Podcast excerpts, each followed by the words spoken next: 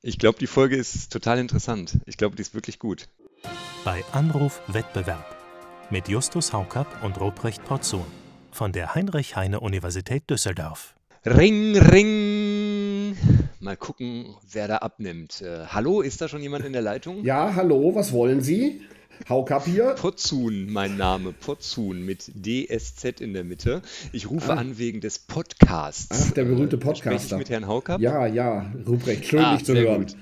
Ja, Justus, äh, wir sind wieder auf Sendung. Ähm, schön, dass du da bist. Äh, Justus Haukapp, Direktor des ähm, Düsseldorf Institute for Competition Economics und äh, Professor für Wettbewerbsökonomie, Volkswirtschaftslehre an der Heinrich-Heine-Universität Düsseldorf. Dort bin ich auch Prof, allerdings im Bereich Jura und mein Name ist Ruprecht Potzun. Justus, ich muss dich heute mal auf den heißen Stuhl setzen oder wie wir unter Wettbewerbsökonomen sagen, ins Hot Tub werfen. Ähm, und zwar aus Anlass eines äh, Blogbeitrags, den ich mit großer Liebe gelesen habe. Ach, Ruprecht, würde ich sagen, das wird ja immer kälter draußen, also von daher ist Hot Tub äh, vielleicht für die Jahreszeit gar nicht so unangenehm. Na, sehr gut. Mal gucken, wie hoch wir die Temperatur bei dir kriegen. Äh, der äh, Blogbeitrag, auf den ich mich beziehe, äh, der stammt von Gerhard Klumpe, ist in Descartes veröffentlicht worden. Ich weiß nicht, Justus, hast du von diesem Blog schon mal gehört? Descartes, sagt dir das was? Der, der sagt mir was und ähm, auch ähm, Herr Klumpe, wenn ich mich recht entsinne, das ist doch dieser Namensgeber dieses berühmten Eises aus Bochum. Äh, das Dr. Gerd-Eis, äh, wenn ich das richtig in Erinnerung habe. Genau, unsere Hörerinnen und Hörer wissen natürlich auch Bescheid, um wen es äh, geht. Den Vorsitzenden Richter des Landgerichts Dortmund, der also in unserem äh, schönen Kartellrechtsblog einen Beitrag mit dem Titel geschrieben hat, If I Had a Broad Axe. Ähm, das ist natürlich wie immer bei Klumpe eine Song-Anspielung. Ähm, äh, ich weiß nicht, Justus, bist du noch so in den ich, ich, 60er Jahren? Also ich, ich sehe schon, dass ich schon bei der 500-Euro-Frage ausscheide. ja, also, ähm, aber das ist, glaube ich, eine andere Sendung, Gott sei Dank, äh, nicht der heiße Stuhl. Ähm, nee, ich, ich weiß, äh, du wirst es mir gleich verraten, äh, wer der Urheber dieses äh, Songs ist. Ja, ja, den Song so gibt es nicht, sondern es ist natürlich nur eine Anspielung auf If I Had a Hammer. Äh, ich weiß nicht, ob dir das noch was sagt. Äh, I had a Hammer in the Morning. Ich will jetzt nicht singen, aber. Nee, das kenne ich eigentlich nur aus der. All over the land. Das, ähm, ähm, so, US-Folk-Kram. Das kenne ich aus der Wissenschaftstheorie nur. Ähm, da äh, gibt es ja dieses sozusagen, wenn so neue Modelle um die Ecke kommen in der Ökonomie oder sowas, ja, ja. dann, äh, dann äh, gibt es dieses Problem, dann sagt man, if I had a hammer, everything looks like a nail. Uh, ja, also äh, Hast dir bestimmt auch. Ja. Sehr gut. Ich musste bei If I Had a Hammer und If I Had a Broadex. Äh, Broadex ist übrigens das englische Wort für Breitbeil. Äh, was ein Breitbeil ist, habe ich dann erstmal nachgeschaut. Aber ähm, also man kann sich ja Herrn Klumpe sozusagen vorstellen mit dem Richterhammer, den es ja in Deutschland gar nicht gibt, aber ähm, und so weiter. Anyway, er hat ähm, berichtet über einen Abend, den die Studienvereinigung Kartellrecht Regionalgruppe Rheinland, der wir ja auch freundlich verbunden sind, weil wir bei denen mal podcasten durften.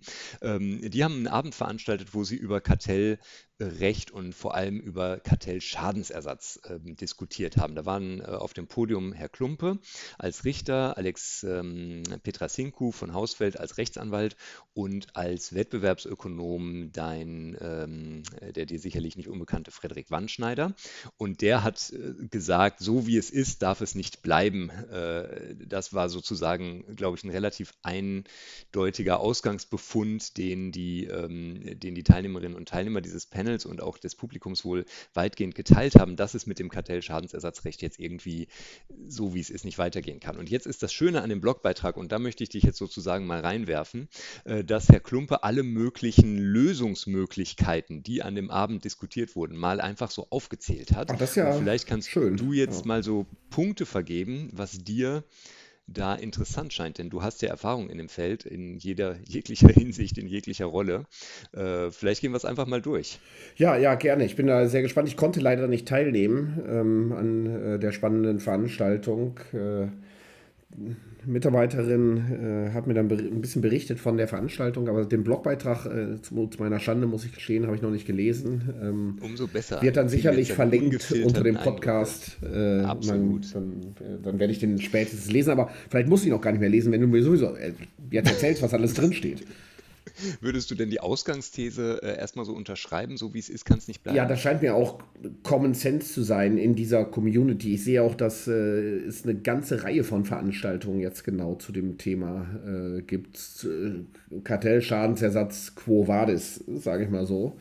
Ähm, ich, in Hamburg ist Ende des Monats noch eine Veranstaltung dazu und äh, ich sehe, dass das immer mehr thematisiert wird und nicht, glaube ich, weil den Leuten die Themen ausgehen und sie nicht wissen, worüber sie reden sollen, sondern weil es irgendwie pressiert äh, bei dem Thema und bei vielen doch äh, die Meinung inzwischen sich durchgesetzt hat, dass sie sagen, so kann es nicht bleiben. Also weder die Richter sind glücklich, habe ich den Eindruck, Richter und Richterinnen, noch sind die Beteiligten äh, besonders ähm, glücklich, also weder die Beklagten noch die Kläger, weil es sehr, sehr lange geht, äh, die Verfahren. Und ähm, ich habe nicht den Eindruck, dass äh, das vergnügungssteuerpflichtig in dem Sinne ist, dass die Leute sagen, ach, äh, äh, Gott sei Dank dauert das so lange, ich weiß gar nicht, was mir mehr Spaß machen würde.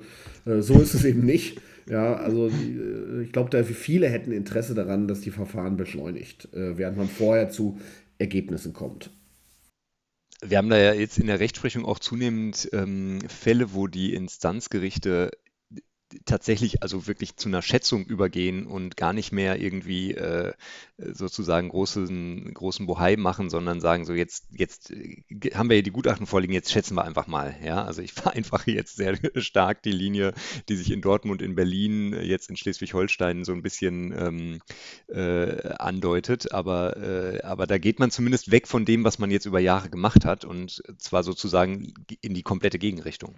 Ja, das, das, äh, das sehe ich auch. Das ist ähm, in Teilen nachvollziehbar. Also zwei Dinge, die ich von, von gerade von Richterinnen und Richtern immer wieder höre, dass sie sagen, äh, ähm, wir wissen, dass, äh, also der eine Punkt ist, dass sie sagen, wir wissen, dass es auch einen Nullschaden geben kann in, in Kartellfällen. Aber irgendwie sind sie doch davon genervt, dass sie sagen, ja, in jedem einzelnen Kartellfall wird immer wieder von der beklagten Seite vorgetragen, dass dieses jetzt genau der Fall sei, in dem Nullschaden äh, vorgetragen wird. Es gibt, glaube ich, keinen einzigen Fall, wo die beklagte Seite jemals mit einem Gutachten aufgetaucht ist, was nicht auf einen Nullschaden äh, herauskommt. Sagen die irgendwie, das nervt, sozusagen. Ja, also es kann doch wohl nicht sein, dass diese Ökonomen permanent sagen, in diesem Fall ist genau der Nullschaden eingetreten. Und äh, wie sollen wir denn jetzt rausfinden, was die, die echten Fälle sind, sagen wir, wo das tatsächlich mal passiert sein kann äh, mit dem Nullschaden? Das zweite vielleicht noch, was ein gewisses Dilemma ist, glaube ich. Es gibt in Teilen wirklich ökonomische Gutachten, die so unglaublich schlecht sind, äh, methodisch. Ja, das, ähm, was für Richterinnen und Richter von außen, das sind ja nun mal nicht Ökonometriker von Haus aus, nicht leicht zu erkennen ist. Ja, dass die sich dann dezidiert mit relativ, sagen wir von außen betrachtet, unsinnigem Zeug beschäftigen. Ja, und dann auch irgendwie sagen, ja, also jetzt, die Gutachten sind teilweise dann nach langem Prozess, haben wir gelernt, die sind ja völlig unbrauchbar im Grunde genommen. Ja, jetzt, jetzt vergeben wir auch nicht ein neues Gutachten, jetzt kürzen wir das Ganze ab und machen das mit der Hauruck-Methode. Ja. Willst du da jetzt ein paar Namen nennen und Fälle oder? Nee, oder, also äh, vielleicht, äh, damit kein falscher Eindruck entsteht, also Frederik Wannschneider ist damit dezidiert nicht gemeint, weil das der Name ist, der ihm gefallen ist. Also den, den meine ich nun todsicher nicht. Ja, aber ich will auch keine okay. Namen nennen. Ja, damit sind wir aber auch schon bei einem interessanten ähm, äh, allerersten Punkt, den, den Klumpe nennt, wo ich kurz gestockt habe. Und zwar, also das sind jetzt nicht Vorschläge von Herrn Klumpe, nur um das nochmal äh, klar zu machen, sondern die im Rahmen dieser Diskussion eben von wem auch immer vorgebracht worden Seine sind. Sammlung sozusagen. Seine Sammlung sozusagen. Ähm, äh, und der, das, der erste Punkt, der da in dem Beitrag genannt wird, ist, ähm, vielleicht müsste man Ökonomen oder ihre Vorgehensweise zertifizieren, so wie es für äh, Buchprüfer, für ähm, Wirtschaftsprüfer beispielsweise Standards gibt, äh, die dann so vom, ich glaube, da ist das dann IDW oder so, ja, die dann so vorgegeben sind, könnte man sich ja auch überlegen, vielleicht muss man, das dockt jetzt so ein bisschen an das an, was du gerade gesagt hast, vielleicht müsste man da auch so eine Qualitätssicherung einbauen. Ja, ist vielleicht ein bisschen aufwendig, für das ist ja doch ein überschaubarer Markt, sagen wir, im Vergleich zur Wirtschaftsprüfung. Ähm, das Bundeskartellamt selber hat ja mal damals noch äh, mit ähm, äh, äh Jetzt fällt mir der Name wie peinlich. Christian äh, Ewald. Äh, genau, mit Christian, Christian Ewald, Ewald sorry. Ja, genau. Ja, genau. Den ja. er sozusagen unter der, als er noch Chefökonom war, so Standards entwickelt für gute wissenschaftliche äh, Praxis. Das war auch, glaube ich, ein sehr guter Versuch und dieser Leitfaden ist auch gar nicht schlecht äh, tatsächlich. Aber vielleicht würde es ähm, dem Gericht auch schon helfen, wenn man sagt, komm, wir beauftragen mal einen Gerichtsgutachter gar nicht damit ein eigenes Gutachten zu schreiben, sondern einfach mal eine, eine Schnelleinschätzung und der Gutachten zu liefern, welche Qualität haben die. Das scheint mir ein gangbarer oder ein einfacherer Weg zu sein, als eine irgendwie Art von äh, behördlicher oder auch nicht behördlicher, standesgemäßer ähm, Zertifizierung äh, einzuführen, weil dafür scheint mir der Markt insgesamt zu klein zu sein, jetzt im Vergleich zu ich weiß nicht was, äh, Wirtschaftsprüfern, Steuerberatern etc. Liebe Hörerinnen und Hörer, hier merkt man eben immer wieder die Selbstlosigkeit von Justus Haukapp. Es wäre jetzt ein leichtes gewesen zu sagen, genau, und wir am DICE machen das. Ja, wir bieten, genau. so, wir bieten so Zertifizierungen an, da kostet eine Zertifizierung ähm, 100.000 Euro plus 5% von jedem Gutachten, das auf Basis der Zertifizierung, das muss alle zwei Jahre neu akkreditiert werden. Äh, also Justus, du vergibst dir hier gerade eine äh, Gewinnchance, aber das zeichnet dich eben als Wissenschaftler aus. Ja, ich, ähm, äh, gute Ökonomen sind ja schlechte Ökonomen, äh, man weiß. Ja, ähm, es gibt ja auch die Nobelpreisträger äh, in der Finanzmarktökonomie, die dann ihren Fonds vor die Wand gefahren haben. ja, also von daher. Na gut, ihr seid ja auch VWLer, nicht BWLer. Aber du hast damit jetzt gerade schon einen anderen Punkt, der auch in äh, Klumpes Liste steht, genannt, nämlich, ähm, äh, dass quasi der Gerichtsgutachter die Schwächen der vorgelegten Parteigutachten bewerten soll, statt ein eigenes äh, Gutachten vorzunehmen. Das wäre also etwas, was du dir gut vorstellen könntest. Das ist ja, sag ich mal, Brot- und Buttergeschäft von wissenschaftlichen Ökonomen im Grunde genommen, das deutlich weiter verbreitet als in den Rechtswissenschaften ist ja, dass jede Publikationform erscheinen begutachtet wird. Äh, anonym typischerweise auch noch, damit die ähm, Gutachter auch keine Hemmungen haben, wirklich schonungslos die Schwächen äh, in die Gutachten reinzuschreiben und nicht Angst haben müssen, dass äh, der Autor ihnen dann nie wieder guten Tag sagt äh, später. Ähm, und das äh, funktioniert bei den wissenschaftlichen Zeitschriften ganz gut, tatsächlich. Ja, dann hat der Herausgeber auch viel weniger Arbeit zu sortieren, ist das jetzt gut oder schlecht, sondern kann er sich erstmal eine Expertenmeinung dazu einholen. Und wenn der dann sagt, das ist jetzt wirklich Unfug, was da gemacht wird, dann kann man äh, den äh, den Gutachtern, äh, nicht den Gutachtern, den, den Autoren eben auch schreiben, hört mal zu. Mhm. Ja, das, hier ist der Gutachter, ich sage euch nicht, wer es war, aber der hält das für so unsinnig, ich muss jetzt dem Gutachter folgen und das ablehnen. Und das funktioniert ganz gut. Und ich glaube, vor Gericht, da könnte, müsste man das nicht anonym machen, aber wenn man sagt, hier gibt es ähm, eine, eine unabhängigen dritte Partei äh, sozusagen, die hat die Gutachten wiederum nochmal begutachtet, ja, und äh, folgende Schwächen ähm, belegt. Das, das könnte ich mir vorstellen, wäre für das Gericht wahrscheinlich eine, eine Hilfe.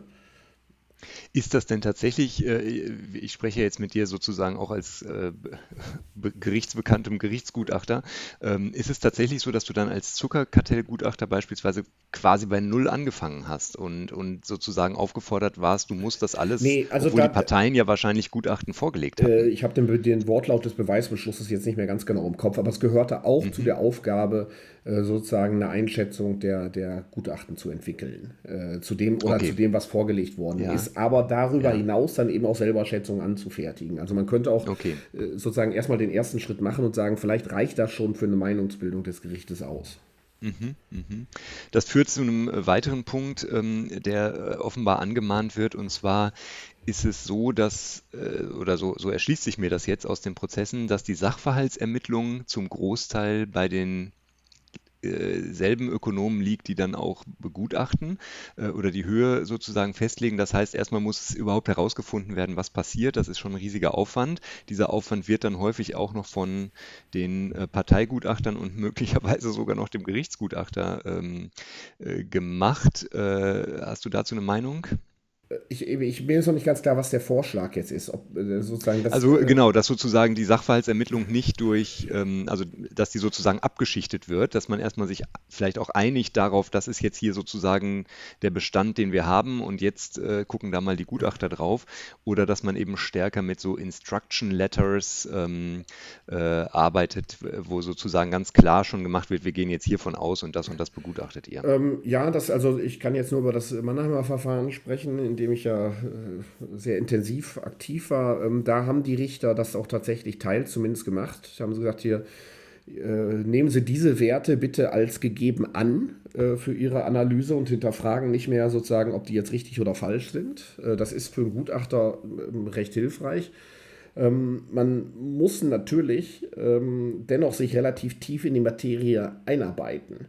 Ja, wenn man das vernünftig analysieren will. Also ähm, es ist sozusagen, vielleicht kann man sich bestimmte Dinge sparen, aber letztendlich kommt man nicht ganz drum rum, sozusagen, wenn man das analysieren will, doch ein tiefes Verständnis zu entwickeln äh, von dem jeweils betroffenen Markt, damit man das vernünftig machen kann. Also von daher ähm, es ist sicherlich hilfreich, wenn man sagt, bestimmte Dinge äh, sozusagen hinterfragen Sie die bitte nicht. Ja, das ist dann auch nicht Ihr Problem, wenn das dann doch nicht richtig ist. Ähm, denke ich, das ist für die Gutachter hilfreich. Aber da müssen sich die äh, entsprechenden Richterinnen und Richter natürlich hinreichend wahrscheinlich sicher sein, dass sie dem Gutachter das vorgeben können. Ja, aber hilfreich ist es sicherlich. Ja, würde ich denken. Bringt so ein bisschen die Frage auch mit sich, äh, wann man eigentlich die Gutachter einschaltet. Also die Parteien, klar, die haben sozusagen von Anfang an oder sobald die Verfahren dann ernst werden, ihre äh, Gutachter dabei. Äh, bei Gericht scheint es so zu sein, dass dann eben möglicherweise nach langer Prozessdauer ein Gerichtsgutachter mal bestellt wird, der aber sozusagen das Verfahren nicht von Anfang an mitgekriegt hat. Ich weiß nicht, wie das bei dir in Mannheim war. Da wäre so die Frage, sollte man das nicht vielleicht ändern und sagen, sobald der Prozess anfängt, sitzt da quasi ein Ökonom mit auf der Richterbank oder ist zumindest sozusagen in der Nähe und verfügbar und, und verfolgt das von Anfang an. Man kriegt natürlich als Gerichtsgutachter schon die ganzen Verfahrensakten, sozusagen kann sich das dann auch erarbeiten, aber es ist sicherlich richtig, dass es nicht dasselbe ist, sozusagen das aus dem Aktenstudium zu entnehmen äh, und aus den Verfahrensakten, als wenn man sozusagen wirklich präsent ist, sozusagen und die Verhandlung äh, mitbekommt. Ähm, von daher kann ich mir schon vorstellen, dass wenn man sozusagen sieht, dass das läuft auf ein Gerichtsgutachten zu, sozusagen relativ früh jemanden einbindet, äh, der vielleicht auch den Richtern ähm, manchmal eine Hilfestellung geben kann, schon relativ früh im Prozess, äh, was, mhm. was auch wichtige Themen sein könnten. Das ist natürlich äh, für uns Juristen und Juristinnen immer sozusagen eine Schwierigkeit, wenn wir dann äh, so, so ein bisschen vor der Situation stehen, wir holen jetzt jemanden, der kein Richter ist, äh, in den Prozess rein und der flüstert den Richtern etwas so, so ein. Also auf der Richterbank haben wir ja typischerweise keine Ökonomen in Deutschland. Das ist ja an anderen Gerichten auch anders äh, oder in anderen Ländern auch anders, ähm, in UK vor allem. Ähm, das, ich, ich glaube, es nagt so ein bisschen an unserem Selbstverständnis. Ja. Und man müsste sich da sicherlich ein bisschen überlegen, welche Rolle einem dazukommt. Ja. Ich, ich habe ähm, ich könnte mir auch was anderes vorstellen, nicht, was kommt vielleicht ich, noch weiter unten auf der Liste, äh, dass man äh, äh, doch eine gewisse Spezialisierung bei den Gerichten äh, vornimmt. Also ich muss ja äh, sagen, die Punkt 27, Justus. Okay, aber weil, wir können es jetzt schon machen, genau. Ich glaube, das darf ich so sagen. Also die Richter, mit denen ich dann insbesondere dann äh, am Ende in Mannheim zu tun hatte, mit denen hatte ich dann ja sozusagen am, am meisten zu tun. Das waren schon sag mal, die haben sich sehr tief eingearbeitet, auch in die ökonometrischen äh, Methoden. Ich muss sagen, also Chapeau, das war äh, also wirklich bemerkenswert, ja, in welcher Geschwindigkeit die und in welcher Tiefe sozusagen die sich in die Methoden äh, reingearbeitet die haben. Noch, die, haben noch, ja. die haben noch das kleine Diplom da von dir gekriegt. Ja, äh, also eigentlich hätte, HU, also, wenn ich solche Leute als Studenten hätte, dann wäre ich also der glücklichste Mensch der Welt. ja. Aber du solltest öfter Juristinnen und Ju Juristen unterrichten, ich merke schon, ja. Ja, das, ich meine, da habe ich das, das hat auch für mich irgendwie, das hat mich so beruhigt, muss ich sagen. Habe ich gesagt, also wenn das die Qualität sozusagen an deutschen Gerichten ist, um die Rechtsprechung in Deutschland keine Sorgen. Es ist an allen Gerichten so, Justus. Ja. Da hast du eine total repräsentative repräsentative Einschätzung. Und ähm, äh, das ist natürlich sozusagen dieses Wissen, was jetzt die, äh, die drei Kollegen sich da ange... Äh, äh, äh Kollegen, das ist wahrscheinlich despektierlich, ne? Ähm, also die, äh, die drei Richter, waren in dem Fall ja drei männliche Richter, also angeeignet haben. Ähm, das, das ist natürlich irgendwie eigentlich schade, muss man sagen, dass das jetzt, ich weiß gar nicht, ob die das nochmal jemals wieder verwenden können, dieses Wissen. Und jetzt müssen andere Richter an anderen Staaten eigentlich idealerweise sich dieses Wissen auch noch aneignen. Ja, und das scheint mir irgendwie doch eine gewisse Ineffizienz zu sein. Ja, wäre doch, irgendwie scheint mir das sinnvoll zu sein, wenn es Richter gibt, die sich so tief eingearbeitet haben, dass die auch mehr von diesen Fällen machen. Äh, dann und nicht jeder Richter an jedem Landgericht versuchen muss, sich das auch beizubringen. Das scheint mir irgendwie nicht besonders, also aus einer ökonomischen Perspektive effizient zu sein. Bin ich total bei dir und äh, ist ja etwas, was wir auch so im, mit Blick auf die Diskussion von Commercial Courts in Deutschland äh, fordern.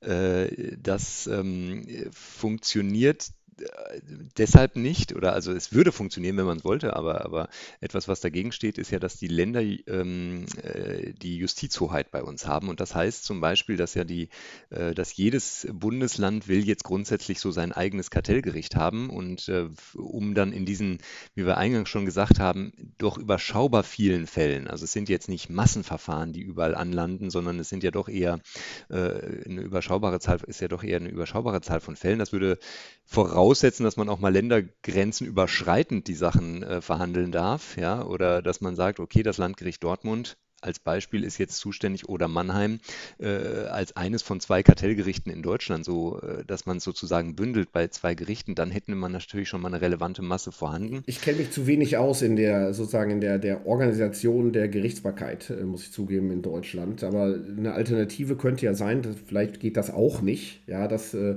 dass man sich Richter ausleiht äh, sag ich mal. Ah, das wäre schön. Ja, ja, dass man sagt, äh, dann, dann bleibt das eben, muss nicht zum Landgericht Mannheim, ja, aber wir können ja. mal äh, uns den Richter borgen, äh, sozusagen. Äh, und dann macht er das eben am Landgericht äh, Cottbus oder ich weiß gar nicht, ob es das gibt.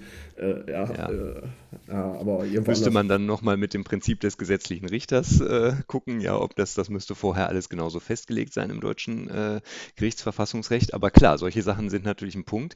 Ähm, aber damit sprichst du auch schon eine andere Problematik an, die da drin steckt, womit wir auch immer in der Justiz kämpfen, ist diese hohe Fluktuation. Ja, die Richter werden dann irgendwann befördert, dann gehen die in einen anderen Senat, weil da müssen sie erstmal wieder irgendwie äh, Strafrecht machen, weil da ist jetzt gerade eine Stelle frei oder sonst irgendwas. Das ist irgendwie, das also da steckt jedenfalls ein irres, äh, momentan noch verschenktes Potenzial drin.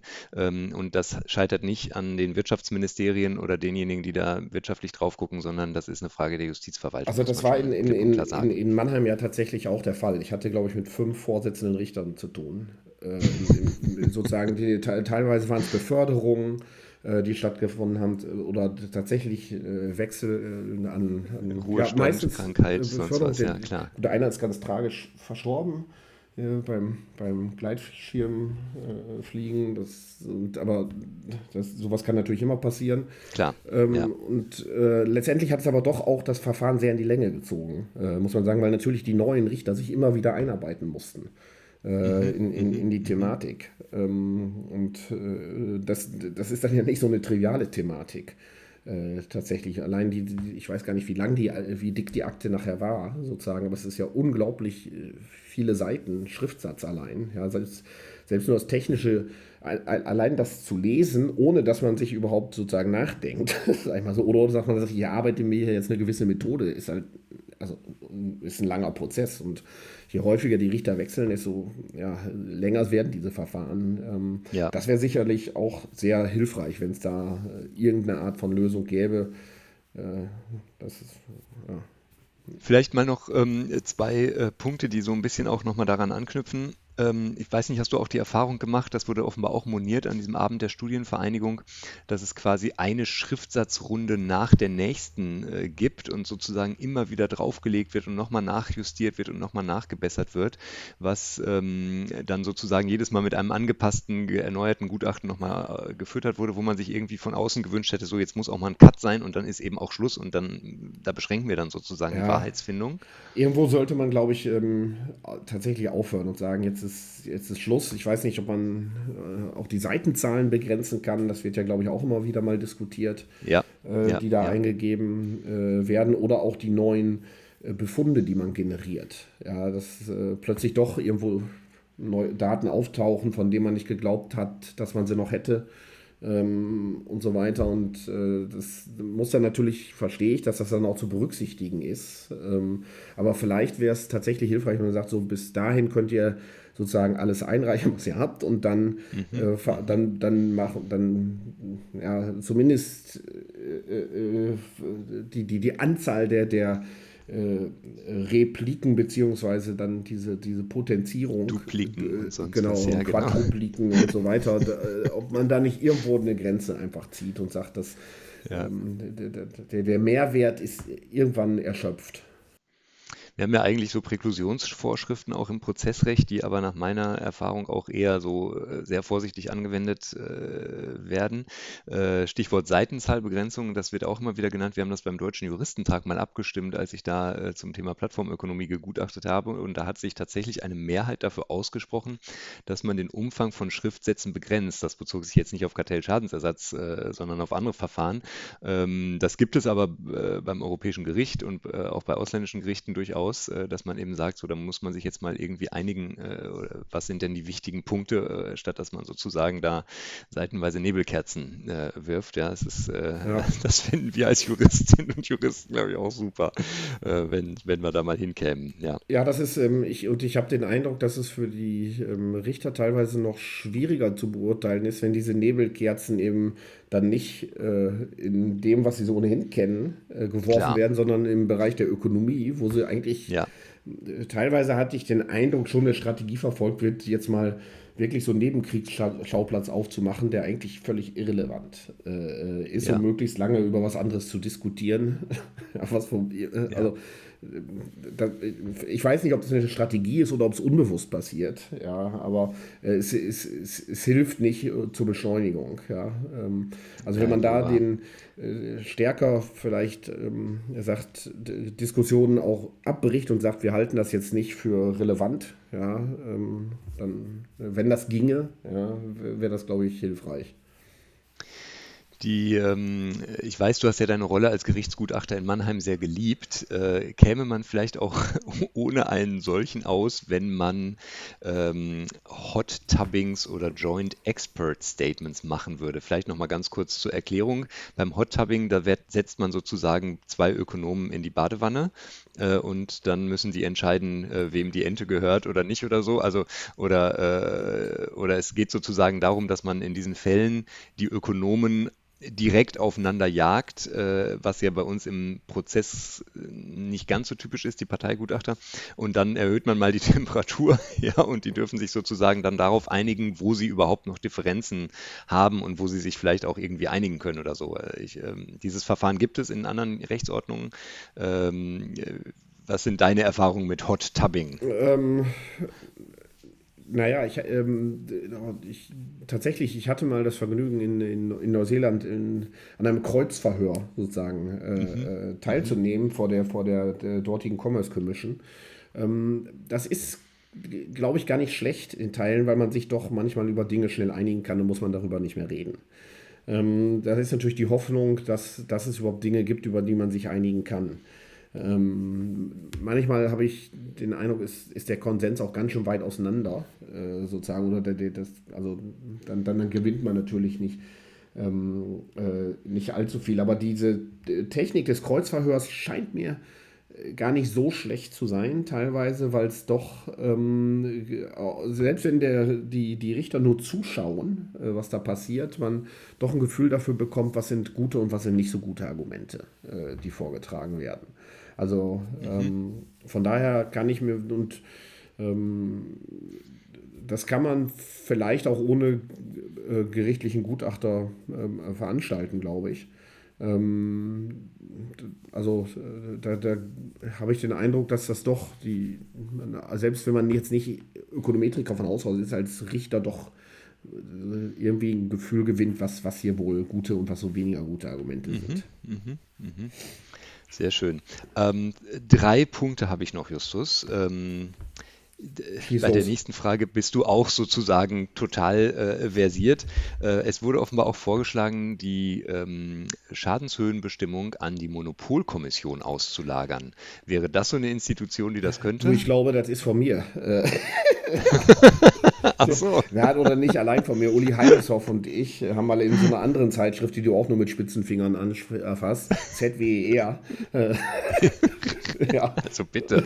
Ja, ähm, äh, einen Vorschlag entwickelt. Da gibt es das resultierte aus einer, das war sowas wie die Abschiedstagung von Herrn Meyer-Beck, so ein bisschen. Ja, äh, ja ich erinnere mich, äh, ja. Am, am, BGH und Heike Schweizer. Ach, da habt ihr das? Da. Ah, ja, okay. Die haben ja, da so verschiedene ja, genau. Vorschläge entwickelt und ich hatte dann den Vorschlag entwickelt, ob nicht das ähm, äh, vielleicht das Bundeskartellamt, was ja die Fälle naturgemäß sehr gut kennt, wenigstens ja. mal so eine ganz grobe Klassifizierung vornehmen könnte. Ja, absolut. So in, in dem Sinne von gibt, hoch, ja. mittel, äh, niedrig. äh, so, sozusagen erwarten wir den, den Schaden. So als, und wenn man sagt, das Bundeskartellamt ähm, hat vielleicht keine, keine ähm, äh, möchte vielleicht nicht, die, da gibt es ja diese Diskussion, kommen die sich selber ins Gehege mit der Kronzeugenregelung und wird das dann möglicherweise zum Verhandlungsgegenstand irgendwie, dass die da äh, sozusagen, dass da irgendwie eine Vermengung von Interessen möglicherweise stattfindet. Wie gesagt, dann, dann, wenn man diese Furcht hat, dass das passieren könnte, kann man ja sagen, gut, dann geben wir das der Monopolkommission, sozusagen, die ja volle Akteneinsicht hat äh, beim äh, beim Bundeskartellamt ähm, ungeschwärzt alles sehen darf, ähm, dann könnte man, und die ja auch eine, eine, ganze Reihe von pfiffigen Ökonomen hat, die da quantitative äh, Analysen durchführen, ähm, dann könnte das eine Idee sein, dass man sagt, warum, warum erbitten wir von denen nicht vielleicht einen Hinweis äh, in dem Verfahren, sozusagen, ob das hoch, mittel, niedrig ist, auch wenn das bisher nicht zu deren Aufgaben gehört. Ja. Okay, also der Haukapp-Vorschlag aus Klumpes Liste kriegt jetzt sozusagen ein Sternchen. Naja, gut, also erstmal ist es, äh, der, der, ist von dem Uli Heimeshoff und mir zusammen, ja, also ist nicht, nicht äh, die Alleinurheberschaft beanspruchen. ja. Und ähm, ich will nicht sagen, dass es der beste Vorschlag ist, weil sicherlich die Aufgabe der Monopolkommission auch eine andere ist. Aber der Vorteil ist eben, dass sie ohnehin den vollen Zugang äh, zu den, zu den äh, Akten des Kartellamts hat. Also was mich äh, schon immer überzeugt, ich habe das auch schon äh, öfter äh, gesagt, ist, dass es eigentlich ja eine Lösung aus einer Hand geben muss im Sinne von, wir müssen das Bußgeld, äh, den Schadensersatz und eine mögliche äh, Vorteilsabschöpfung oder so, das muss eigentlich irgendwie ein Gesamtpaket sein, das da rauskommt und dass sich jetzt das Kartellamt momentan aus ähm, äh, dem äh, Schadensersatzrecht komplett raushält, das versteht man irgendwie nicht so richtig, dass also dann irgendwie Jahre nachdem das Kartellamt sich den Fall intensiv angeschaut hat, das nochmal aufgerollt wird und dann von ganz anderen Institutionen angeschaut wird. Ähm, das ist schon irgendwie merkwürdig. Und natürlich können könnte das Amt auch, wenn es diese Aufgabe hätte, also momentan sagt es ja gar nicht so viel zum Schaden, weil es ja auch die Aufgabe nicht hat, logischerweise, äh, könnte man natürlich schon erwarten, dass die da vielleicht die ein oder andere Erkenntnis auch generieren können äh, im Laufe der Ermittlungen. Genau, weil auch immer wieder Dinge sozusagen, also in den Gerichtsverhandlungen wird teilweise auch immer die, die Interpretation von Kartellamtsbeschlüssen vorgenommen, äh, sozusagen. Mhm. Und dann, oder Kommissionsbeschluss, muss man sagen. Naja. Ja, oder und dann wird darüber rumgestritten, was sie denn wohl gemeint haben könnten, sozusagen. Und das wäre natürlich, allein da wäre es vielleicht hilfreich, wenn man einfach sagt, ja. dann fragen wir doch mal jemanden vom Kartellamt, was denn da wohl gemeint ja. war. Ja. Wir haben jetzt noch äh, gar nicht über, ähm, äh, über materielle äh, Stellschrauben gesprochen, aber ich möchte auch noch einen anderen verfahrensrechtlichen Vorschlag äh, äh, erwähnen, nämlich die äh, Baseball Arbitration. Sagt ihr das was? das hört sich für mich relativ brutal an. Also einer kommt mit dem Baseballschläger und, haut alles kurz und klein, oder? Wie, wie funktioniert die? genau das ist es, genau. Ähm, nee, es ist ähm, offenbar äh, also man, man nennt es im Deutschen offenbar auch Pendelschlichtung, aber ich finde Baseball Arbitration klingt einfach sehr viel ähm, cooler, auch wenn ja. es genau, auch wenn es mit dem, was du jetzt vor Augen hattest, nicht ganz so viel zu tun hat. Aber da geht es um die, dieses Modell, das hast du bestimmt auch schon mal gehört, dass du quasi einen Vorschlag verbindlich und geheim bei Gericht einreichst und sagst, wir sind bereit, den und den, wir halten das und das für den angemessenen ähm, äh, Vorschlag und die Gegenseite reicht auch einen derartigen Vorschlag ein und jetzt gibt es da verschiedene Modelle und äh, das Gericht oder der Schlichter oder so reicht auch einen Vorschlag ein und der Schlichter wählt jetzt zwischen den geheim gemachten Vorschlägen einen aus. Ja, und das ist, muss dann derjenige sein, der eher an seinen Vorstellungen ist, was natürlich dazu führen würde, dass du mit der Nullschadenshypothese vielleicht nicht immer durchkommst, ja, sondern äh, dir ein bisschen strategischer überlegen musst, was ist denn jetzt wirklich irgendwie angemessen und, und liegt noch sozusagen im Rahmen des Vertretbaren. Ähm, das wird, das kommt, das heißt Baseball Arbitration, weil das offenbar bei Lohnverhandlungen im Baseball äh, irgendwie so entwickelt wurde. Äh, aber äh, das ist so ein bisschen die Idee. Also für Spieltheoretiker ist das wahrscheinlich ein, ein fantastisches Verfahren. Ja, die werden das lieben. Ja, das ist ja fast wieder so ein bisschen wie eine Auktion äh, in gewisser ja. Weise. Ja, und ähm, ähm, von daher hat das vielleicht einen äh, gewissen Charme. Ich weiß nicht, wie das mit der, der ob das so vereinbar ist, äh, mit der, das wirst du mir sicherlich gleich sagen, ob das überhaupt mit der deutschen Rechtsordnung vereinbar ist, diese, diese weil das natürlich ein sehr strategisches Denken dann erfordert, sozusagen, was ist ja wie so eine UMTS-Auktion, hätte ich fast gesagt, ja. Was, was biete ich jetzt, damit ich einen Zuschlag bekomme? Ähm, das äh, sicherlich verkürzt ist das Verfahren enorm. Ja, vielleicht kann man das ja auch gleich am ersten Tag machen. Äh, äh aber ähm, also wenn das das Ziel ist, sozusagen, ähm, ist das ja gar nicht äh, schlecht. Es werden natürlich ohnehin, irgendwie gelingt es ja, man vergisst das häufig. Ähm, eine ganze Reihe von, von, von Schäden, habe ich den Eindruck, werden ohnehin im Vorfeld abgeräumt. Mhm. Äh, ja, es, es gibt diese Arbitration findet ja statt. Also ich glaube, keiner hat das Interesse, direkt zu Gericht zu laufen. Äh, fast immer finden vorher Verhandlungen statt. Ähm, ja, je nach, je nach Verbindung wahrscheinlich auch der äh, Parteien. Ja, ja also äh, und äh, ich habe den Eindruck, eigentlich sind die Parteien tendenziell froh und das, es kommt dann nur zu diesen Gerichtsverfahren, wenn die sich wirklich nicht einigen können. Partout nicht und ja, vielleicht äh, mag das hilfreich sein. Es kommt mir erstmal ein bisschen fremd vor, für sozusagen, aber ähm, ist, ist ja innovativ und ich bin ein Freund von Innovationen. Also, ähm, absolut, ja, absolut. Also, also ich kenne es auch eher aus den, ähm, oder mir ist zum ersten Mal begegnet im Bereich der Friend-Verhandlungen, wenn es so um die Frage geht, welcher Lizenzsatz ist äh, bei Patentlizenzen beispielsweise äh, angemessen. Äh, dann arbeitet man auch manchmal, oder da gibt es zumindest auch diesen Vorschlag, ich weiß gar nicht, wie äh, häufig das in der Praxis vorkommt, aber dass dann sozusagen beide Seiten mal einen Vorschlag auf den Tisch legen. Das ist zum, mit der Rechtsordnung sicherlich eher zu vereinbaren als die Ermittlung eines Schadens, aber die deutsche Rechtsordnung ist ja flexibel und Innovationen auch gelegentlich aufgeschlossen. Also völlig ausschließen würde ich es erstmal nicht, äh, dass man, dass man da auch mal zu sowas, äh, zu so einer Lösung kommt. Aber vielleicht auch eher, wie du sagst, im es Vorfeld. Es wäre interessant, ob es da in, in, in, anderen Rechtsordnungen äh, dazu äh, irgendwelche Erfahrungen gibt. Ich meine, die Amerikaner sind ja immer wieder innovativ. Da lerne ich ja so Dinge wie, dass äh, so Strafen ausgehängt werden, wie jemand äh, muss mit einem Schild durch die Stadt laufen, auf dem steht, ich bin ein Vollidiot. Äh, sowas, ja.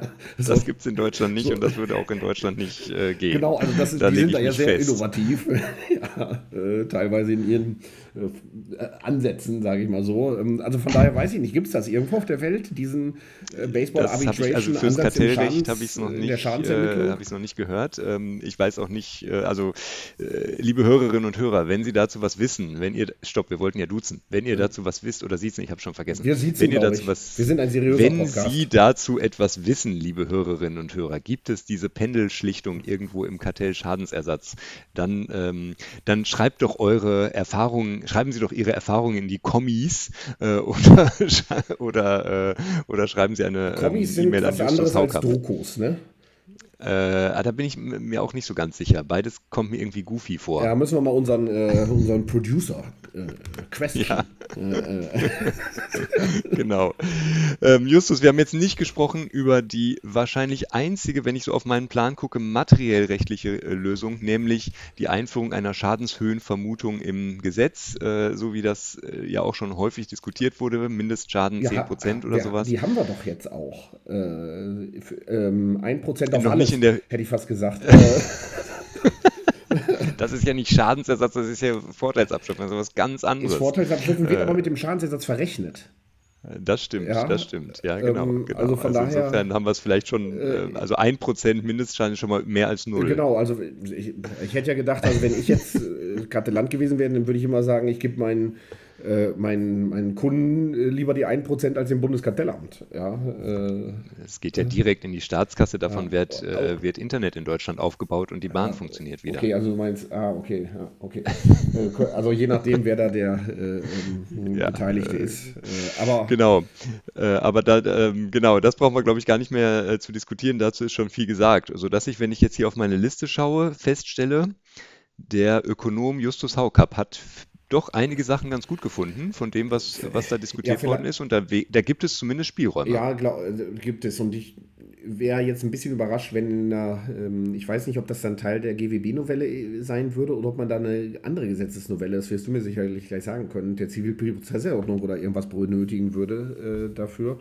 Ähm, aber ich, ich, ich, denke, jetzt werden wir vielleicht in, diesem, in dieser Legislatur keine weitere Kartellrechtsnovelle haben, aber mich würde es überraschen, wenn man nicht äh, in der nächsten Kartellrechtsnovelle, wann auch immer die sein wird, äh, zumindest äh, das neben dem Thema Competition und Sustainability, Werbung, Werbung, unser Buch auf Englisch erscheint im April dazu, ähm, auch tatsächlich sozusagen Teil der Kartellrechtsnovelle werden würde. Ja, oder wie siehst du das?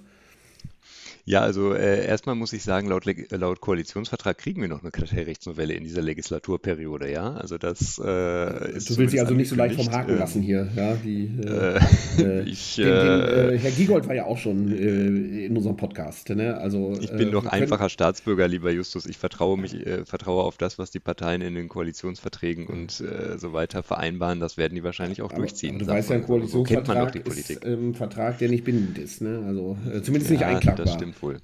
Ja.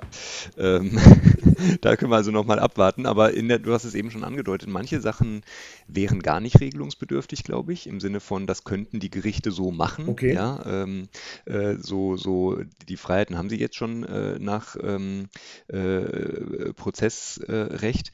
Ähm, andere Sachen würden sicherlich äh, Veränderungen in Gesetzen erfordern, die woanders sind, also ZPO oder Gerichtsverfassungsgesetz, wenn ich jetzt so an Spezialisierung der Gerichte oder sowas ähm, denke. Und das sind dann so richtig dicke Bretter, wo, äh, wo man erstmal die Justizverwaltung, die Justizministerien ins Boot holen müsste, was traditionell nicht ganz so einfach ist. Ähm, und manches könnte man vielleicht auch im, im GWB regeln, ja. Also ähm, insofern haben wir da, glaube ich, einen ganz guten Strauß und äh, empfehlen äh, jetzt schon mal diese Folge nochmal nachzuhören vor der nächsten, äh, vor dem nächsten Referentenentwurf zum GWB. Ja, äh, Ruprecht, äh, also vielen Dank. Das ist, jetzt bedauere ich das in gewisser Weise noch mehr, dass ich da nicht äh, teilnehmen konnte äh, äh, an der Sitzung der Studienvereinigung. Aber ähm, du hast mir ja dann doch ziemlich viel erklärt, äh, was da passiert ist. Und äh, jetzt muss ich auf jeden Fall natürlich den, den, den Blogbeitrag äh, von, von Herrn Klumpe mal lesen. Ähm, dann, Ruprecht, vielen Dank für die Aufklärung. In dieser, ich danke dir und wir hören uns bald wieder. Ja, genau, in zwei Wochen wieder auf dieser Welle. Ja, wenn Sie Ruprecht Potzun sagen hören wollen, Ring, Ring. Tschüss. Tschüss.